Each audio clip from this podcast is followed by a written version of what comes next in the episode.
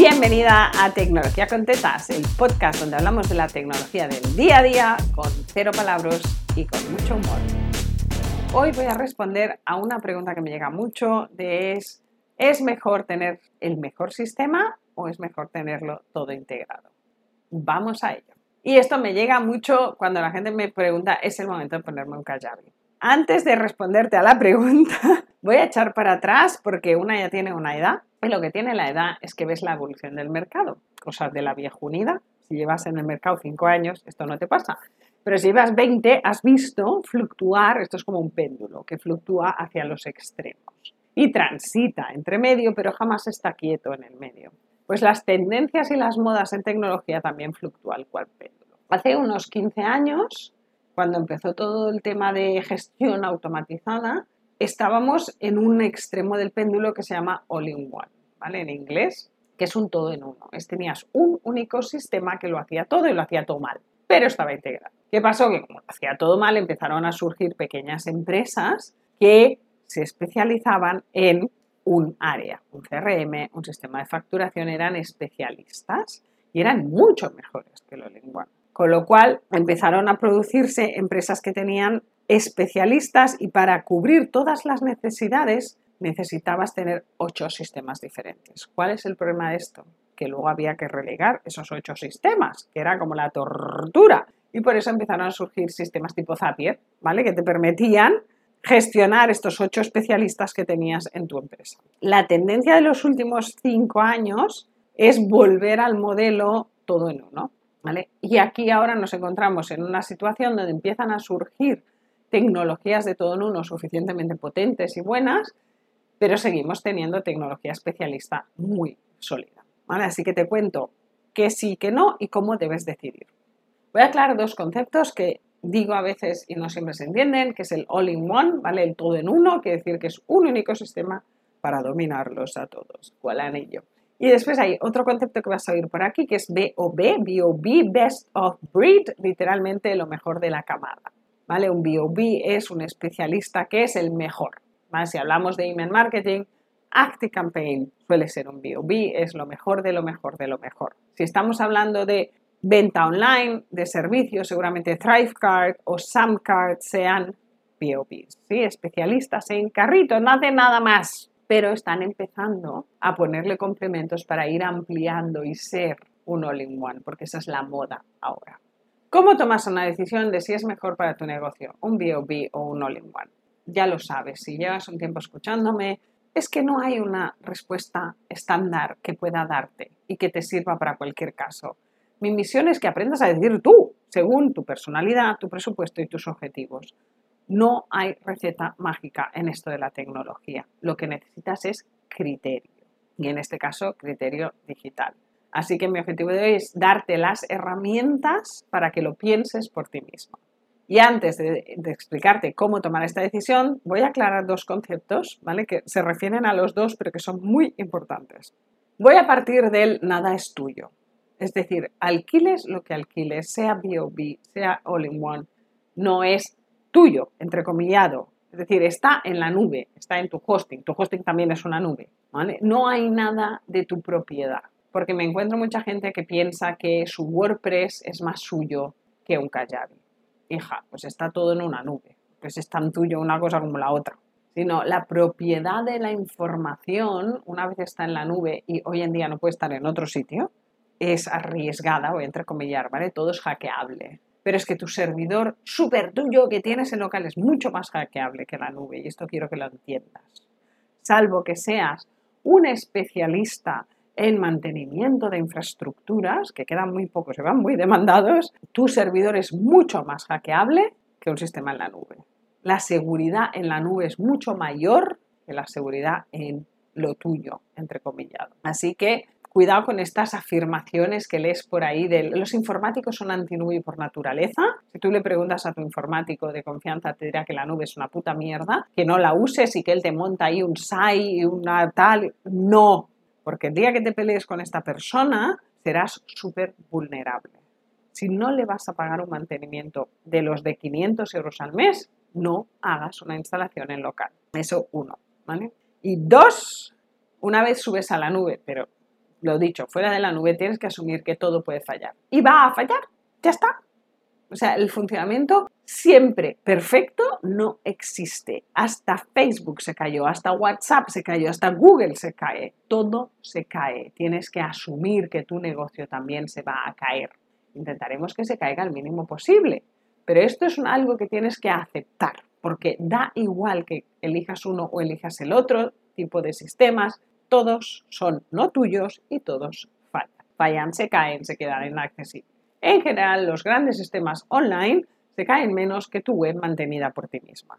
Esta es una realidad.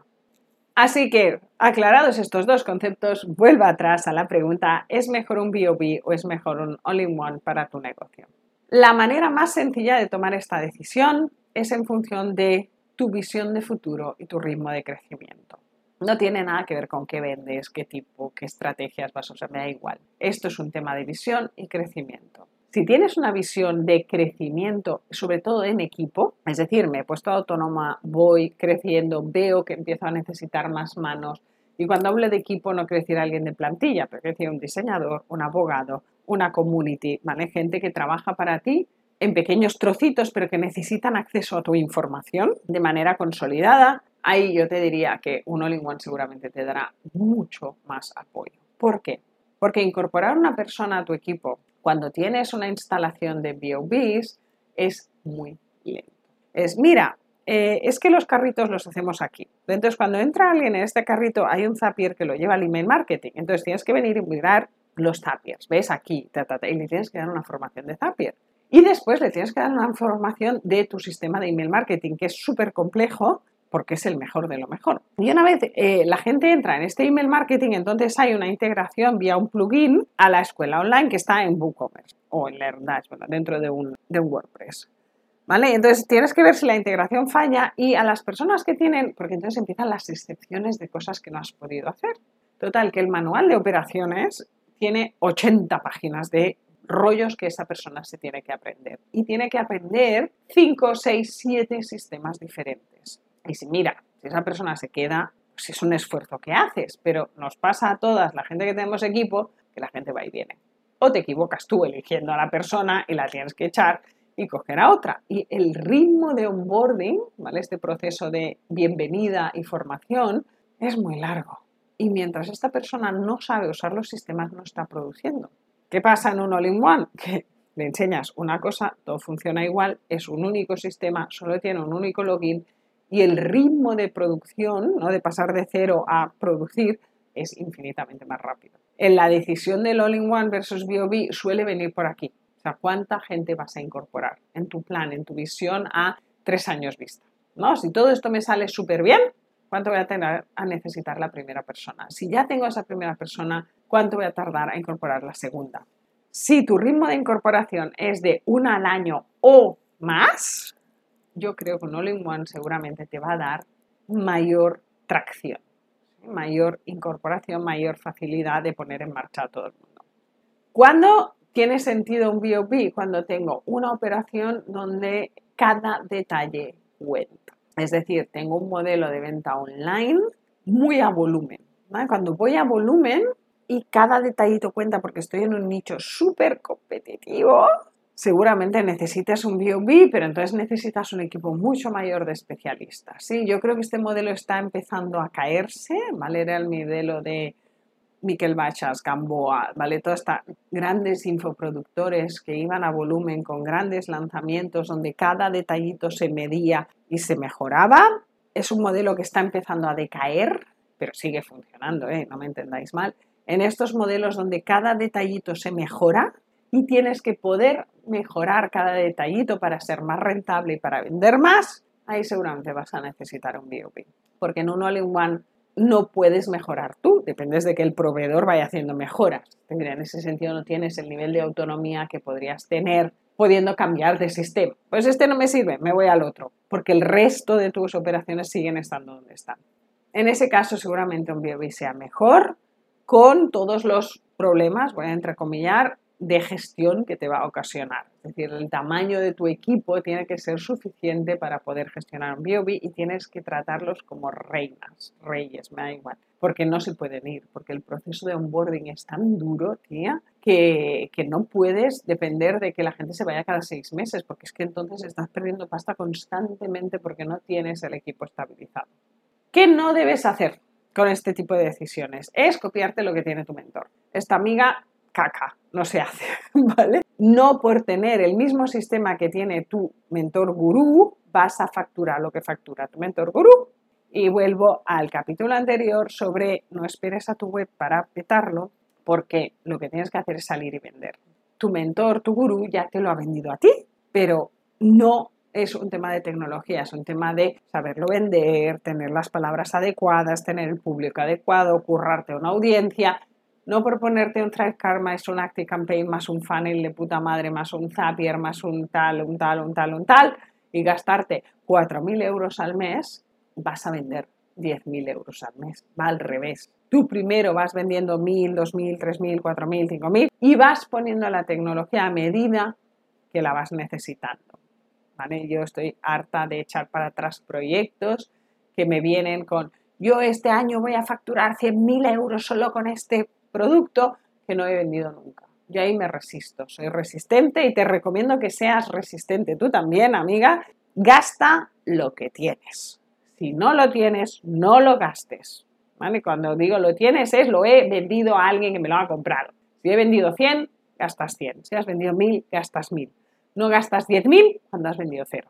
Así que voy a hacerte un pequeño resumen del capítulo de hoy, BOB versus All-in-One. All-in-One si tienes una visión de crecimiento donde hay un equipo, ¿vale? Vas a tipo modelo agencia, por ejemplo. Ahí, súper importante, creo que tiene muchísimo sentido un All-in-One de gestión, ¿vale? Tipo Dupsado, tipo Plutio, algo de este estilo. Si vas a ir a medir la métrica, vas a ir a volumen, a muchísimo volumen y vas a invertir muchísima pasta en Publi, seguramente necesites un BOB porque esto te da una capacidad de mejora y de medición que no te va a dar uno ningún. Si estás empezando, lo dicho, empieza por cobrar online e ir reinvirtiendo. Pero ten la visión, por eso te decía que es un tema de visión y de crecimiento. ¿Qué visión tienes a futuro? Si no tienes una visión de futuro, asume que vas a tener que cambiar de sistemas y empieza con los sistemas gratuitos. Pero no pierdas nunca de vista a dónde vas. Saber a dónde vas te ayuda a tomar buenas decisiones con criterio digital. Hasta aquí el capítulo de hoy de Tecnología con Tetas, donde hemos aprendido a elegir entre lo mejor de lo mejor y los sistemas integrados al 100%. Espero que te haya ayudado. Nos oímos la semana que viene con más tecnología sin palabras, pero con mucho humor.